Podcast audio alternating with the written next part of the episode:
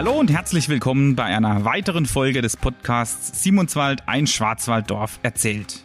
Ich bin Stefan Wehrle und möchte Sie heute auf eine kleine Reise einladen, zurück in außerordentlich umtriebige Zeiten in Simonswald. Genauer gesagt in Zeiten, die teilweise so lange her sind, dass man nur anhand einiger Schriftstücke erahnen kann, wie es damals wohl zuging.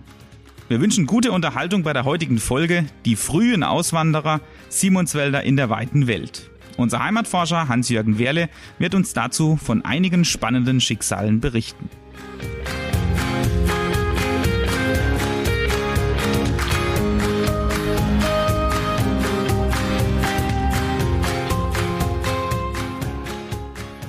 Ja, lieber Hans-Jürgen, den Schweinehirt aus der ersten Folge, den schieben wir mal ganz weit beiseite und tauchen stattdessen tief ein in dein fundiertes Wissen als Heimatforscher, während ich in diesem Thema heute zwischendurch eher allgemein gehalten zur Einordnung ein bisschen was ergänzen werde, können wir schon sehr gespannt sein über deine konkreten Erzählungen zu den Simonswäldern. Im Titel der Folge haben wir ja extra den Zusatz frühe Auswanderer stehen lassen, denn wenn man mal ein wenig recherchiert, dann wird erst deutlich, wie sehr insbesondere unsere Region immer wieder von ganzen Auswanderungswellen betroffen war. Doch der Reihe nach, wir wollen es möglichst oder weitgehend chronologisch halten heute. Aus der umfangreichen Dorfchronik geht unter anderem hervor, dass erste verzeichnete Auswanderungen aus Simonswald etwa bis ins Jahr 1750 zurückreichen von welchen Schicksalen aus welchen frühen Jahren kannst du uns denn zuerst berichten? Oder anders gefragt, wie würdest du als Heimatforscher denn in dieses umfangreiche Thema einsteigen? Da wir ja hier in Simonswald bis nach Ensisheim zu Vorderösterreich gehört haben, lag es natürlich nahe, dass wir auch Verbindung hatten zu äh, Kaiserin Maria Theresia. Sie warb in der Zeit um äh, Arbeiter um Felder in diesem Banat urbar zu machen. Und da haben sich sogenannte Kolonien gebildet, also nicht nur hier von Simonswald, auch vom ganzen Schwarzwald und haben versucht, nicht durch Armut, mehr durch Abenteuer. Und hier in Simonswald sind 1761 zehn Familien also zehn Gruppen, insgesamt 30 Personen abgereist. Unter anderem auch der ehemalige Dorerbauer in Haslach-Simonswald, der hatte dann noch Schulden und dann hat er seinen Hof verkauft und mit diesem Geld, das er erlöst hatte, ist er dann in den Banat gezogen. Und sie sind von hier abgereist mit Sack und Pack bis Ulm. Und ab Ulm wurden sie dann auf sogenannten Ulmer Schachteln, das sind so, würde ich sagen, größere Kahns, da sind sie dann auf der Donau entlang gefahren bis zu ihrem Reiseziel, nach Temeswar. Und man muss sich vorstellen, die Donau war ja noch nicht so begradigt wie heute, sondern sie war natürlich ein wilder Fluss. Und so sind sie dann in den Jahren 1761 dort in diesem Land angekommen. als was, das waren die ersten Auswanderer nachweislich von Simonswald. Man findet auch viele Unterlagen und bis heute haben einige Personen hier noch Verbindung von den Familien her, Beispiel Weiß, Fischer und Gehring. Jetzt ging es ja ein paar Jahre später weiter. Im Jahre 1767 hast du von einer weiteren Auswanderergruppe berichtet. Ebenfalls war da Ulm mit im Gespräch und das ging nicht ganz so glatt. Was war denn da los? Ja, das habe ich durch Zufall. Ich habe auch diese in, in dem Kloster St. Peter Tagebuch des Abtes Fritz gelesen. Und da beschreibt er, schreibt er 1767 sind hier aus dem Schwarzwald äh, wieder solche Kolonisten abgereist, darunter Wilgudacher, Neukirch und oben von St. Mergen. Sie hatten natürlich, sind auch bis nach Ulm gekommen und auch wieder mit der besagten Ulmer Schachtel auf dem Schiff der Donau entlang. Doch sie kamen nicht weit und man muss sich vorstellen, das Schiff war überladen und dabei sind alle, die auf dem Schiff waren, umgekommen. Das war im Jahre 1767.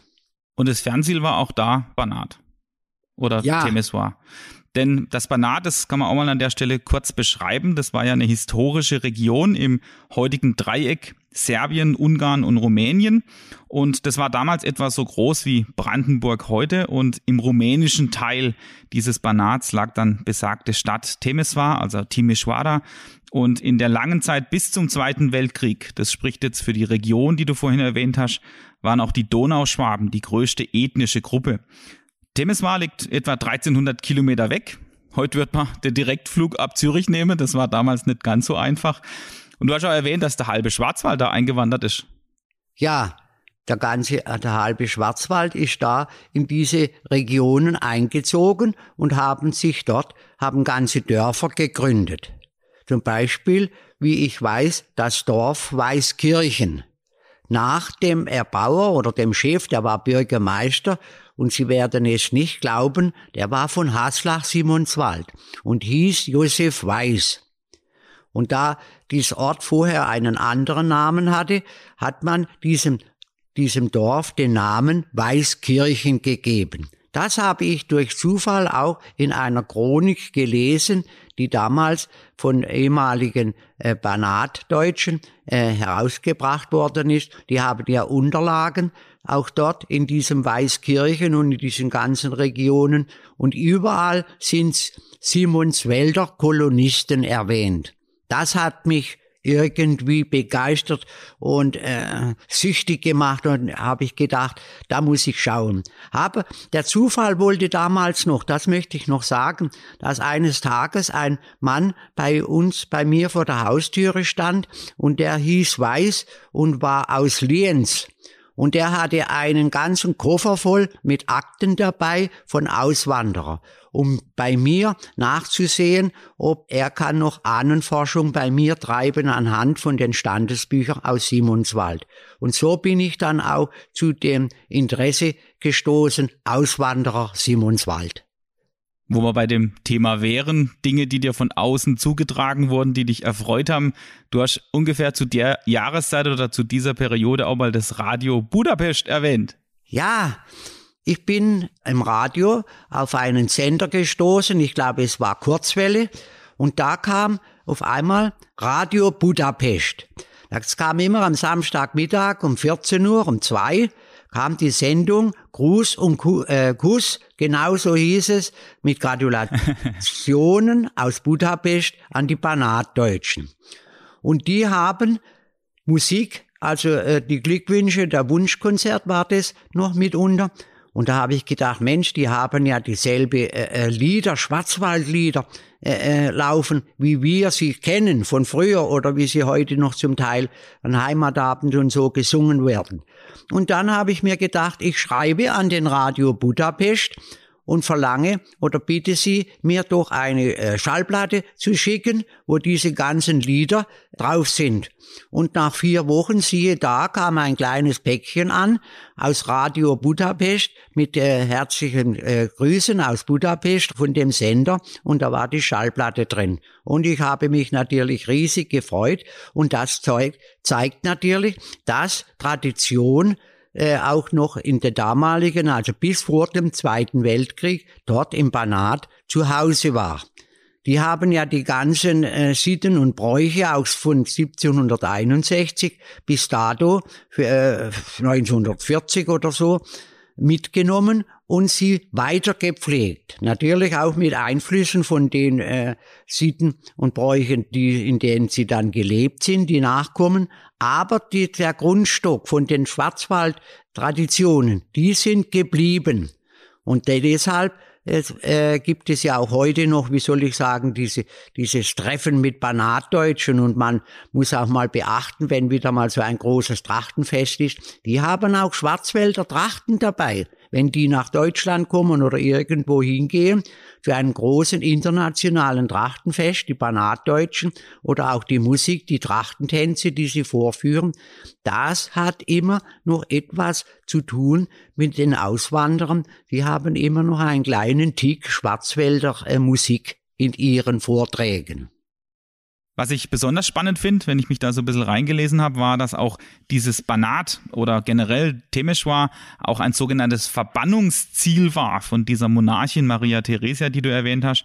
Und die hat dorthin in sogenannten Wasserschüben auch so wörtlich Landstreicher, liederliche Weibspersonen, Wilderer, Schmuggler und auch aufsässige Bauern, ja, deportiert, muss man schon fast sagen. Also die hat sie dorthin geschickt und verbannt und das Ganze wohlgemerkt zu einer Zeit, in der es kurz davor noch immer wieder schlimme Seuchen gab, wie Pest und Cholera.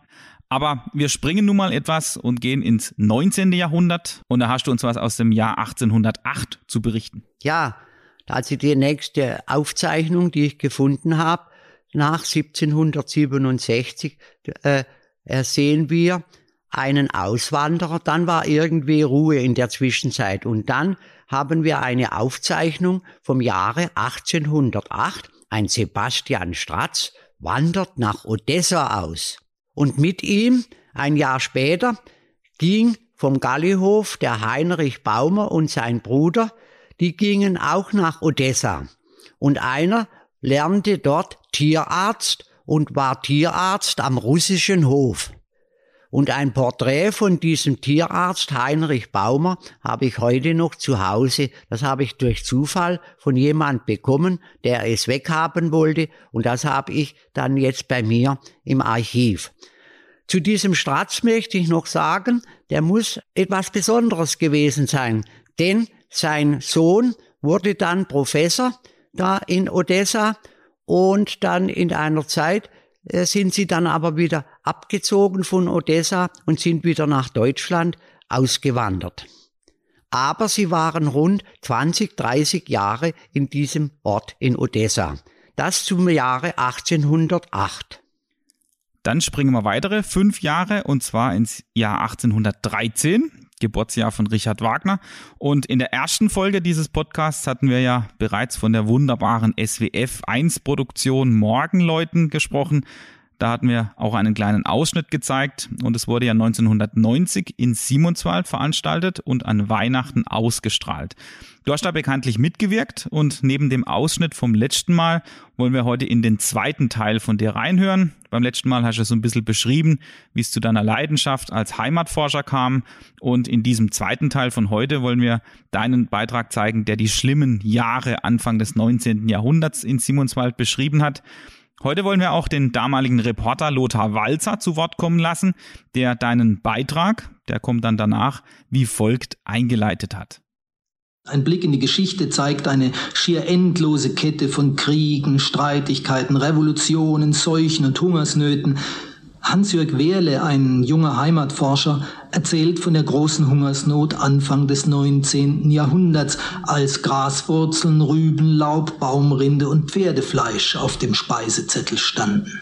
Es war vorher schon schlechte Zeiten, da ist also das, Futter nicht gerade und Frucht ist verfüllt zum Teil auf den Feldern, weil es ein schlechter Sommer war, zwei Jahre lang hintereinander. Und es sind natürlich nachher im Tal schon Kerge Nie gehabt, kann man sagen. Nicht? Dann sind sie nachgegangen und haben das Futter, also halber voll nieder oder nass nieder und haben es gesalzen und haben es gleich Viecher gegeben, damit sie es gleich gefressen haben noch das ledere Futter. Sonst wäre es ja verfüllt und hätte es wieder können austragen. Das war also dermals und durch das ist die Hungersnot entstanden.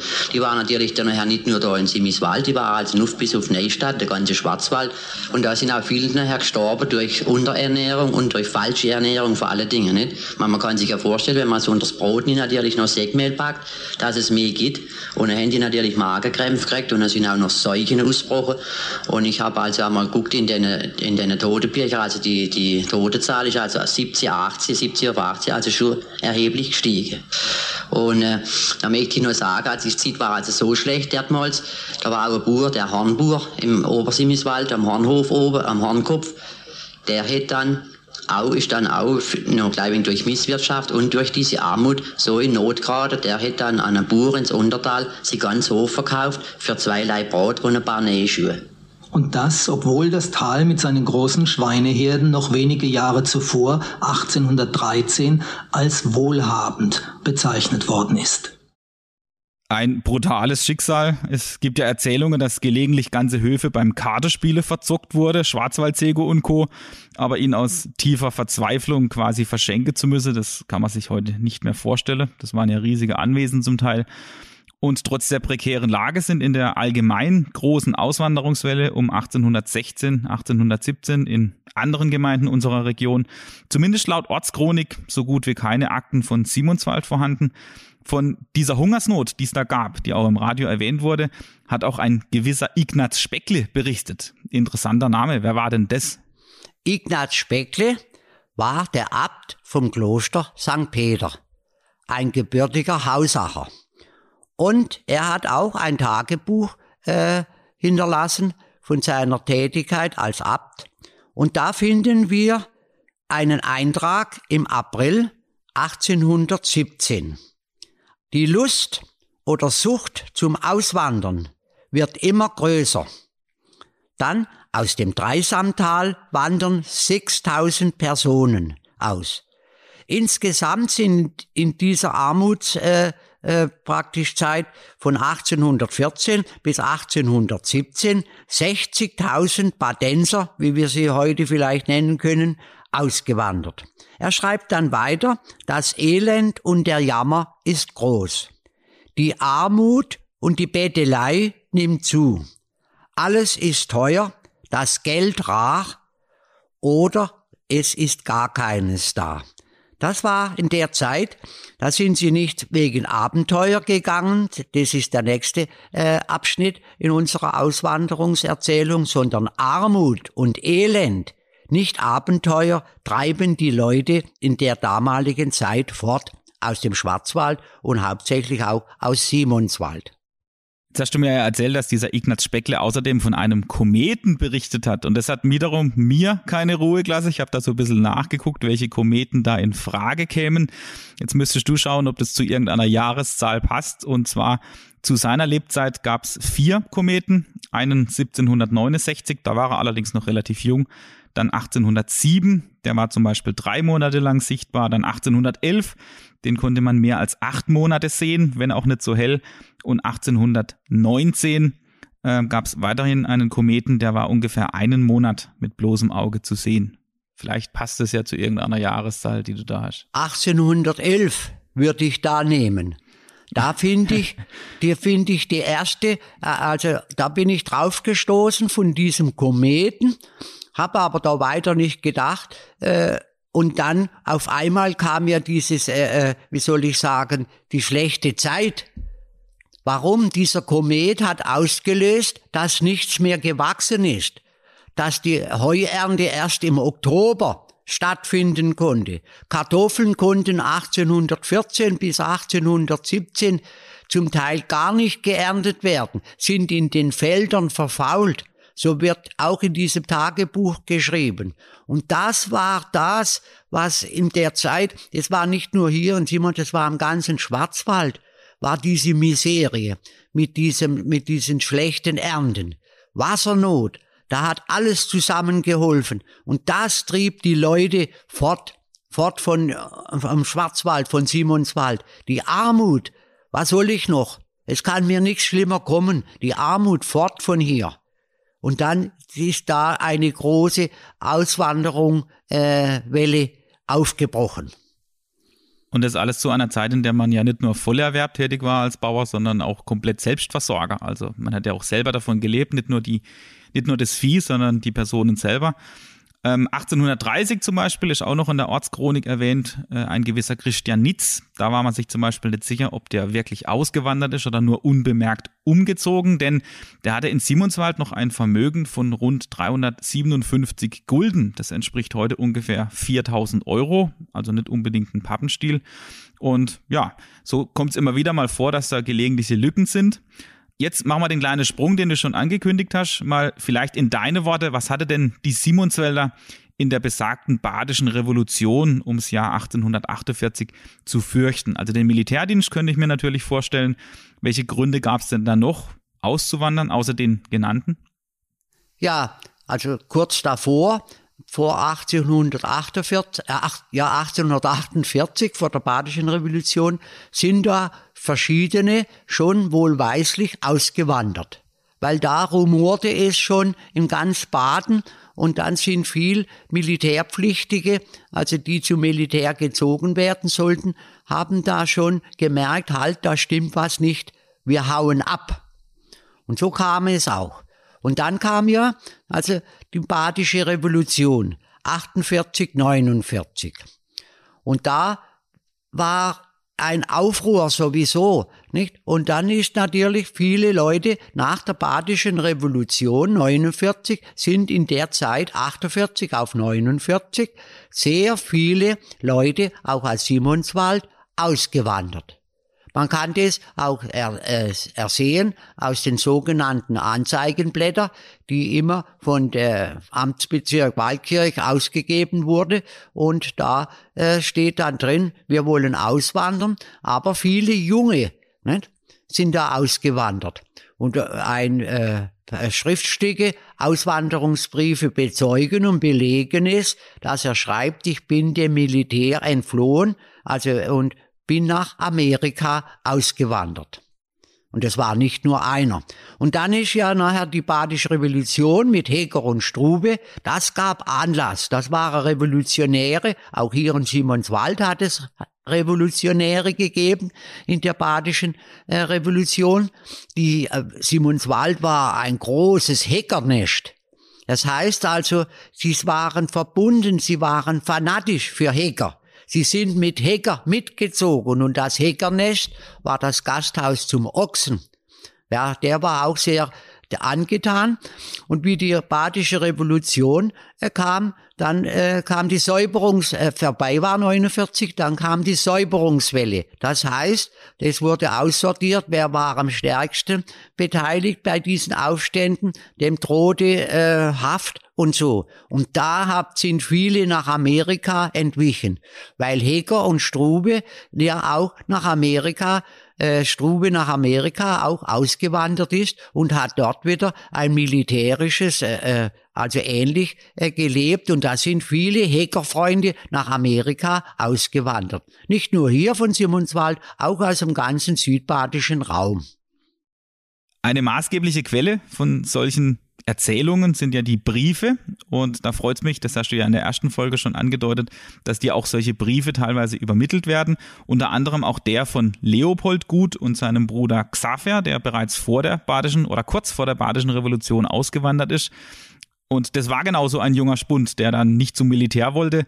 Was hast du denn darüber zu berichten? Ja, über den Xaver Gut habe ich natürlich vieles zu berichten. Durch Zufall habe ich bei einer Dame vor vielen Jahren diese Briefe gefunden.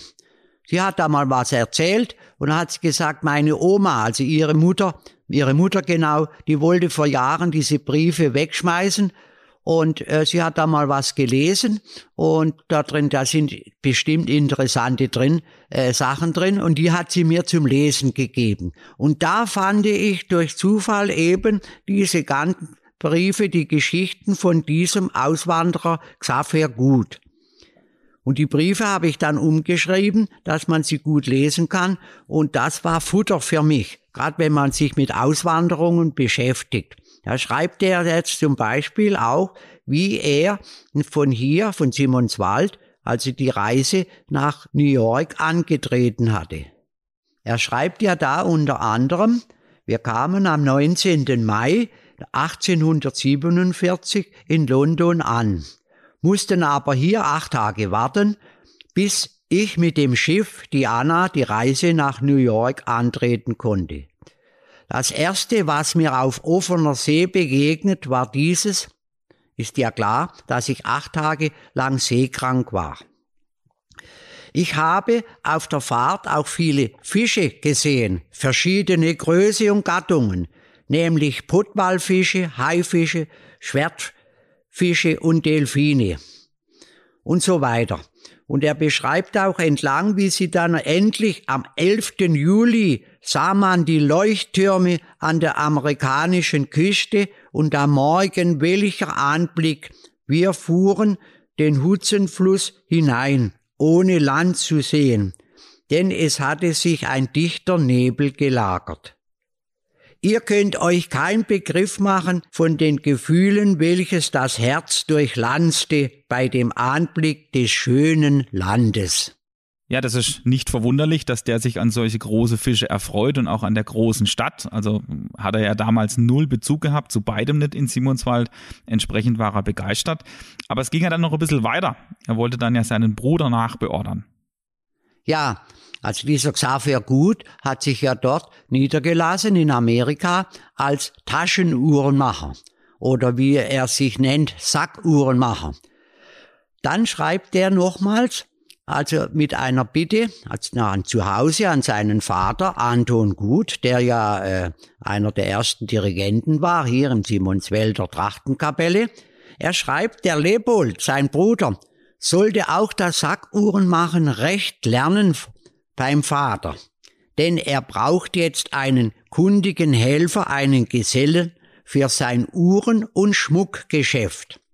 Das Geschäft geht gut, schreibt er. Er wollte natürlich da diesen Leopold nach, äh, nach Amerika reizen. Alle Tage gebe es Fleisch, Kaffee, Butter und Honig. Weiter schreibt er an ihn, er verdient in einem Monat so viel wie der Lebold oder sein Vater das ganze Jahr zu Hause. Weiter erwähnt er noch, liebe Eltern, auch ihr könnt hier nach Amerika kommen. Verkauft alles, was ihr habt und nehmt das Geld mit und kommt zu mir nach Amerika.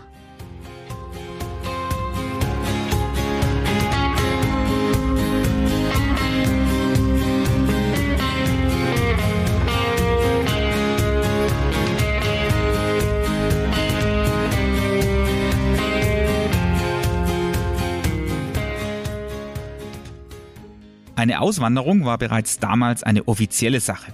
Wenn man auswandern wollte, musste man bei der Gemeinde ein Gesuch stellen, welches vom Bezirksamt geprüft wurde. Sofern genehmigt, folgte dann eine Bekanntmachung im Anzeigenblatt und in der Breisgauer Zeitung sowie eine Schuldenliquidation, sodass man nicht mit Schulden ausreisen konnte. Genauso wenig durfte man gehen, wenn man den Militärdienst noch vor sich hatte, es sei denn, man war untauglich oder organisierte einen Stellvertreter. Erwünscht und sprichwörtlich gefördert hingegen war eine Auswanderung, wenn man arm war und man der Gemeinde ohnehin auf der Tasche gelegen hätte. Dann bezahlten Staat und Gemeinde die Person, damit sie gehen konnte.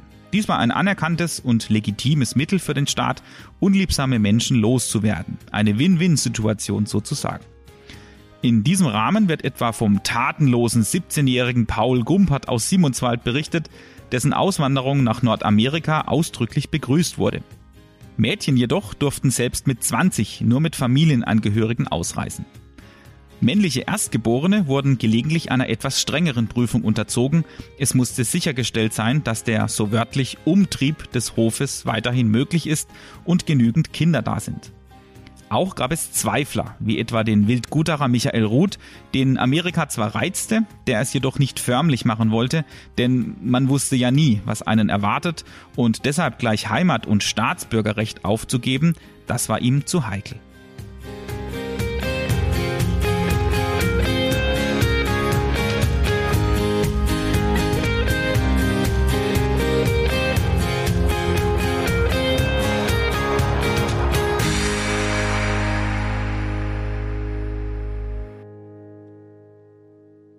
Ich habe es vorhin mal erwähnt, es steht auch so in der Dorfchronik drin, dass dort von viele Einzelschicksale berichtet wurde, aber dass teilweise auch die Erfassungen recht lückenhaft waren. Dann wurde mal wieder von einer Auswanderung berichtet, die aber nirgends erfasst ist, dann hat sich's rumgesprochen, dann hat man teilweise auch ein bisschen spekuliert, ob jetzt da doch der Sohn eher gemeint ist oder ein Verwandter und deswegen gab es sogar vermutlich weit mehr Auswanderungen vor 1850. Werde ja von diese beide Herren da im Jahr 1847 berichtet, die nach Amerika gezogen sind. So zum Beispiel aber auch der Krämer Philipp Nitz, der aber in keiner Liste aufgetaucht ist. Entsprechend wurden seine Waren und sein Haus später versteigert. Und im Jahr 1851, das finde ich auch interessant, gab es allein im Untertal acht Versteigerungen von Höfen. Das ist schon relativ viel. Zum Beispiel auch Benedikt Fehrenbach und Carolina Scherzinger, die wollten auswandern, sind aber auf keiner Liste aufgetaucht. 1854 ist der Rebstockwirt Andreas Schindler ausgewandert und ab den 1850er ließ die Auswanderung merklich nach, zumindest auf dem Papier. Unter anderem auch, weil Amerika ja die Einwanderungsgesetze ein bisschen verschärft hat. Jetzt haben sie ein gewisses Vermögen zum Beispiel vorgeschrieben und danach kam ja auch der Bürgerkrieg, die Sezessionskriege, sodass erst nach 1865 wieder öfter Gesuche gestellt wurden, unter anderem zum Beispiel auch von der Frau Valentin Dolz, die Eva wollte nämlich laut Amtsblatt 1858 mit vier Kindern nach Nordamerika auswandern. In den Listen stehen allerdings nur sie und eine Tochter. Beliebte Ziele waren im Übrigen auch der Nordosten Nordamerikas, überwiegend Pennsylvania, aber auch Ohio, New York, Indiana, Wisconsin. Das war dann mehr im Norden. Und meist kam auch heraus, als Verwandte gestorben sind, dass man dann nach Erben gesucht hat, aber diese nicht fand. Also in beide Richtungen, entweder in Amerika verstarb jemand und man hat in Simonswald gesucht oder umgekehrt. Und so war es zum Beispiel auch beim Stefan Saum vom Plattenhof, da lief es ein bisschen anders ab. Er starb 1892 in Amerika und hinterließ seinen Geschwistern in Simonswald ein Vermögen von rund 11.500 Mark. Das ist kein Millionenbetrag, aber für damalige Verhältnisse eine sehr beachtliche Summe. Spannend ist aus meiner Sicht auch, dass 1852 in den fünf Simonswälder Gemeinden zusammen rund 3318 Menschen lebten, also sogar mehr als heute. Allerdings bis 1890 415 Menschen davon ausgewandert sind. Geschätzt werden sogar um die 500, also Dunkelziffer. Das wäre dann jeder sechste bis achte Simonswälder, der da ausgewandert ist. Die Gründe waren teilweise auch wirtschaftlicher Natur. Insofern kann man auch sagen, dass Simonswald sich quasi gesund geschrumpft hat, da dann natürlich auch bessere Verdienstmöglichkeiten bestanden für die übrigen Menschen hier. Wir springen aber da ein kleines bisschen ins Jahr 1880 und das ist ein schönes, schlüpfriges Thema, was du mal erwähnt hast, lieber Hans-Jürgen. Stichwort Engelbeck und alter Jürgen Bauer. Was war da los?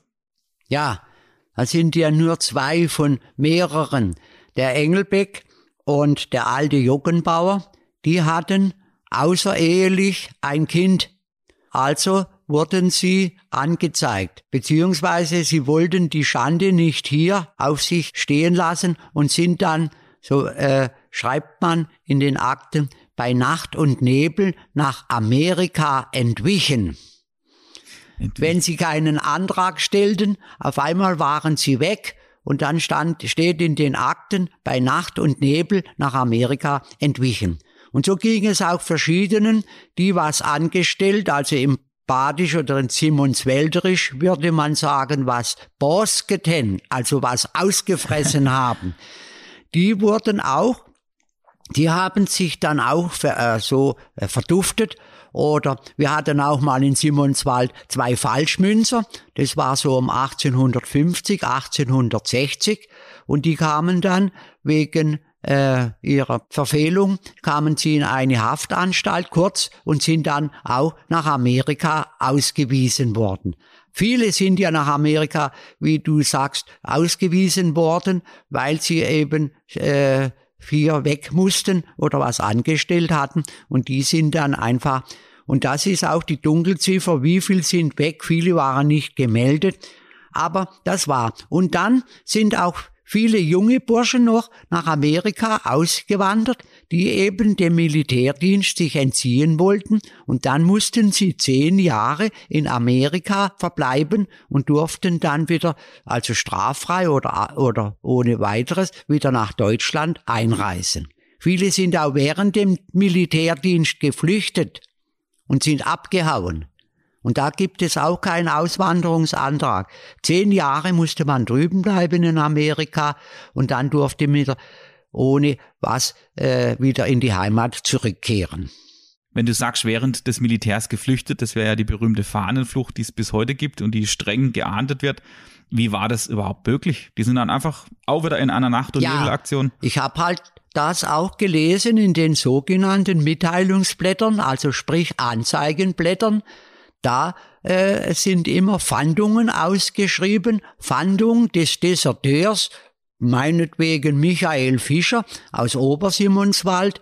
Und wer was weiß über ihn, der soll Bericht machen. Dann ist eben äh, sein, äh, seine Körpergröße und alles angegeben, Augenfarbe. Es war interessante Gebiss, gut, Zähne, äh, Zähne gut erhalten, Haare schwarz, blaue Augen und so, damit man, man hat ja da keine Fotos und die äh, waren dann zur Fahndung ausgeschrieben. Und da sind auch viele eben geflüchtet oder wenn sie im Heimaturlaub waren, sind sie von zu Hause weg und nicht mehr zu ihrem Regiment zurückgekehrt. Um 1881 liegt ja ein weiterer Amtsantrag von Waldkirch vor. Dort hat ein gewisser Josef Dora aus Haslach-Simonswald gemeldet, mein Vater hat noch vier Söhne und da ich mein Auskommen und Arbeit doch nur bei fremden Leuten suche, so ist es für mich gleich, wo ich bin und arbeite. Außerdem habe ich einen Schulkameraden in Amerika, von dem ich Hilfe erhoffe. Die Hände in den Schoß legen hilft nicht, also fort von hier, man muss sein Schicksal selbst in die Hand nehmen. Das klingt relativ überzeugt. Und jetzt geht's trotzdem Schlag auf Schlag. Ein Jahr später gibt's nämlich einen weiteren Brief von der Therese Fischer vom Schiff. Was weiß denn sie zu berichten?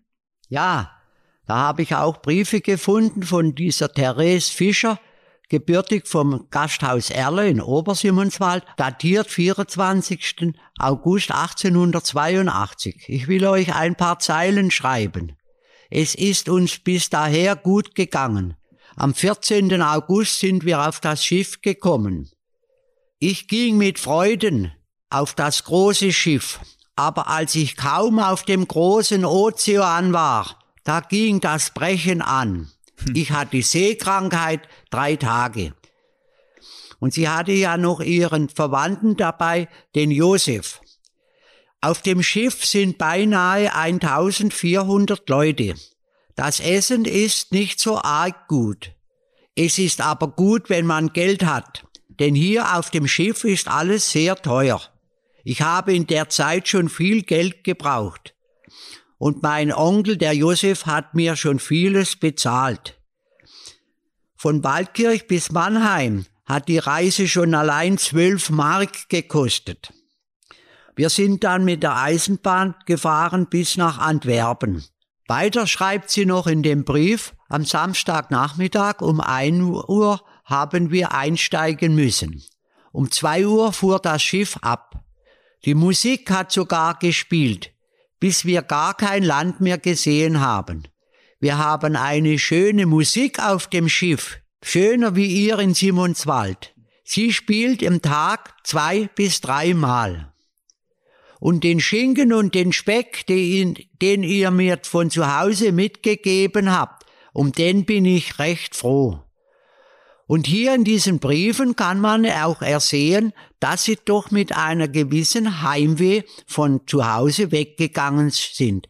Sie hat ja, diese Therese Fischer hat ja noch mehrere Briefe nach Hause geschrieben und die habe ich ja alle auch durchgelesen und sie schreibt immer, zum Beispiel, und grüßt mir die Näherin, grüßt mir die Kaspers Therese, ich habe nachgeschaut, es sind alte, also fast so gleich alt wie sie. Sie hat mit einer kleinen äh, Heimweh äh, immer nach Hause geschrieben, grüßt mir den, grüßt mir den, um die in Erinnerung zu behalten.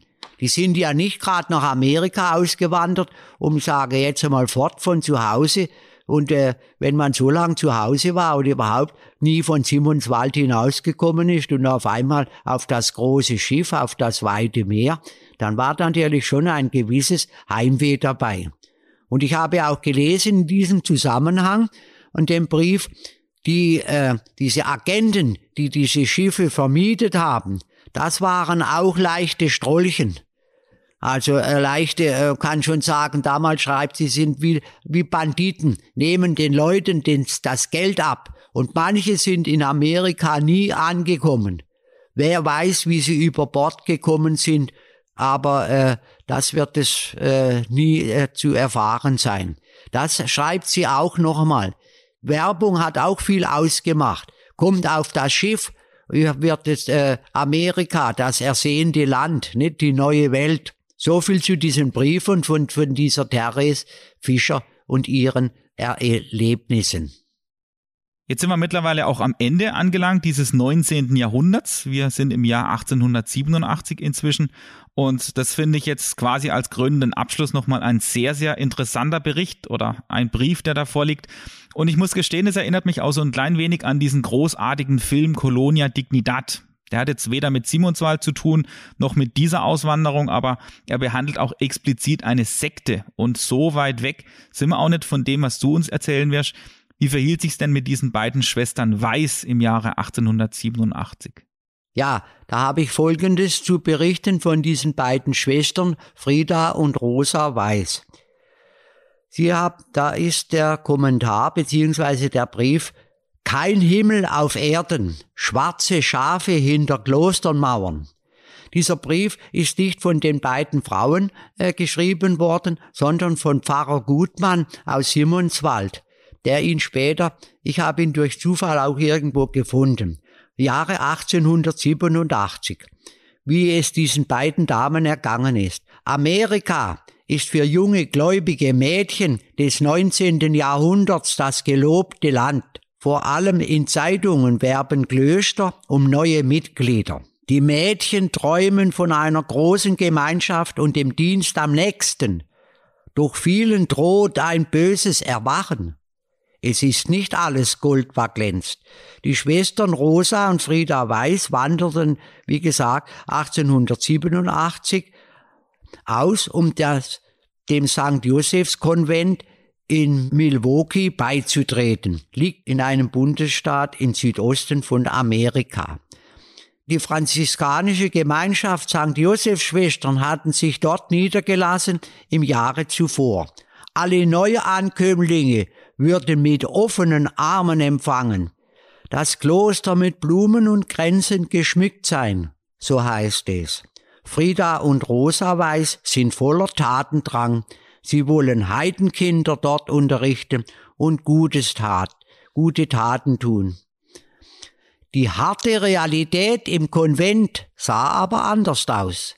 Während es sich die ranghöheren Schwestern gut gehen ließen, dauerte der Arbeitstag von Frieda Weiß von 5 Uhr früh bis 9 Uhr abends. Rosa, ihre Schwester, trifft es noch härter. Niemand findet es nötig, ihre schwere Erkältung zu behandeln. Sie bekommt Lungenschwindsucht. Zur Außenwelt gibt es kaum noch Kontakt. Nur über Umwege erfährt Frieda, ihre Schwester, von der tödlichen Krankheit ihrer Schwester Rosa und schafft es gerade noch, sie noch einmal zu besuchen, bevor sie stirbt. Den Totenschein in der Hand muss sie begreifen, was geschehen ist. Frieda beschließt entsetzt, aus dem Konvent auszutreten. Doch die Ordensschwestern setzen ihr zu, drohen mit der Hölle und dem Fluch Gottes, der auf ihr Schritt und Tritt folgen werde. Das Höllenfeuer hat Frieda stets vor Augen. Immer wieder wird es in den glühendsten Farben geschildert. In und außerhalb des Konvents munkelt man, einige der jungen Schwestern seien nach ihrem Austritt wahnsinnig geworden, eben dieser Schilderung wegen. In ihrer Verzweiflung sucht Frieda Halt und Hilfe in ihrer alten Heimat. Und sie wendet sich an ihren ehemaligen Pfarrer Gutmann. Wie sie das geschafft hat, dass sie Kontakt nach Simonswald hatte, weiß man nicht. In Briefen bekommen sie Rat und Unterstützung.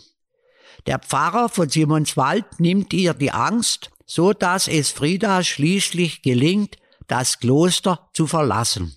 Friedas Angehörige erfahren erst von ihrem Schicksal später. Briefe an die Familien waren stets von der Oberin zensiert worden oder gar nicht abgeschickt worden. Frieda hatte Glück, dass sie mit einem Brief Pfarrer Gutmann erreichen konnte.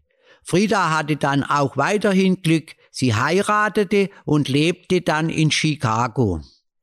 Ihr Mann, äh, der Herr Göhner, er ist es, der schließlich die Zustände im St. Josephs Konvent öffentlich anprangert. Sein Bericht erreichte auch die Karlsruher Badische Landeszeitung.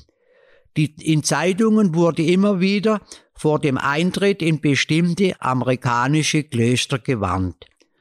Jetzt sind wir auch offiziell am Ende angelangt, dieses 19. Jahrhunderts. Vom 20. Jahrhundert wissen wir ja deutlich mehr, da gibt es auch deutlich mehr Aufzeichnungen. Vielleicht in wenige Sätze aus deiner Sicht. Wie verhielt sich's da? Zum Beispiel Erster Weltkrieg oder auch Zweiter Weltkrieg dann? vor dem Ersten Weltkrieg und kurz nach dem Ersten Weltkrieg gab es ja äh, keinen Grund zum Auswandern. Es war ja alles da. Klar, in den 20er Jahren kam die Inflation, aber die Auswanderungswelle äh, war nicht unbedingt, die war praktisch, man kann sagen, erloschen. Nicht? Nur Einzelne gingen nochmal äh, weg von Deutschland beziehungsweise von Simonswald oder so. Laut Aufzeichnungen sind es, glaube ich, von 14 bis 1940 zwei oder drei, die da nochmal ausgewandert sind. Wir kommen dann zu den 30er Jahren und da hat es auch mit Ahnenforschung zu tun, Forschungen nach Auswandern, äh, die in Simonswald ausgewandert sind. Für die Schüler gab es damals sogenannte Heimatbüchle, die mussten man führen, die mussten ausgefüllt werden. Äh, es war praktisch wie so Ahnenforschung. Sie mussten ihre Eltern angeben, Urgroßeltern und wer ausgewandert ist, auch angeben, die Verwandten, wenn jemand hatte. Und dann wie sie dann dieses Büchlein, diese sogenannten Heimatbücher erstellt hatten, dann mussten sie dann auch zu Hause fragen, laut dem Lehrer, damals in den einzelnen Schulen, ob sie noch Kontakt hätten zu diesen Auswanderern, zu diesen äh, angeblichen Verwandten in Amerika oder auch in anderen Staaten. Und da sollten sie dann die Adresse besorgen, damit das damalige Regime dann könnt ihr die Fühler ausstrecken nach Amerika und nach diesen Leuten forschen.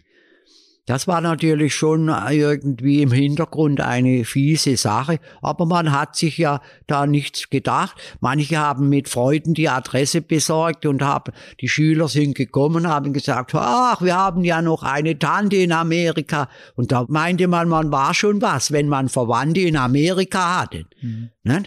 Es äh, gibt ja so den Spruch, hab noch eine Tante in Amerika, nicht?